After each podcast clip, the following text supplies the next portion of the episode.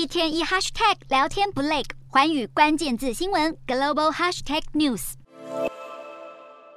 乌克兰南部由俄军占领的扎波罗热核电厂，当地时间十九日到二十日之间遭遇十几次炮击、狂轰滥炸，随后乌俄双方互相指控对方开火。根据俄方说法，炮弹击中一座干式核废料储存设施和一栋放置核废料的建筑物，但是目前并未侦测到辐射外泄。而国际原子能总署署长葛罗西指出，核电厂区内经历爆炸后，某些建筑物、系统和设备都被毁损。葛罗西警告，无论背后是谁发动攻击，都必须立刻停火。随着乌军强力反攻，俄军近日也动作频频，恐怕要筹备更大规模的攻势。华盛顿邮报引述美国官员报道，俄国政府已经和伊朗达成协议，开始在俄国。生产数百架攻击无人机，双方已经开始迅速移交设计与重要零件组，制造工作计划在数个月内展开。乌俄战事僵持不定，美国政府正向泽伦斯基施压，要求乌国政府对于俄罗斯的和谈保持开放态度。对此，乌克兰官员十九日发布回应，再度重申俄罗斯必须完全撤军，才有意愿展开谈判，以确保乌克兰主权和领土完整。另外，泽伦斯基总统也排除乌俄两军短期停火的可能，因为这将会让俄军有喘息机会，恢复实力。只会让战争局势日益恶化。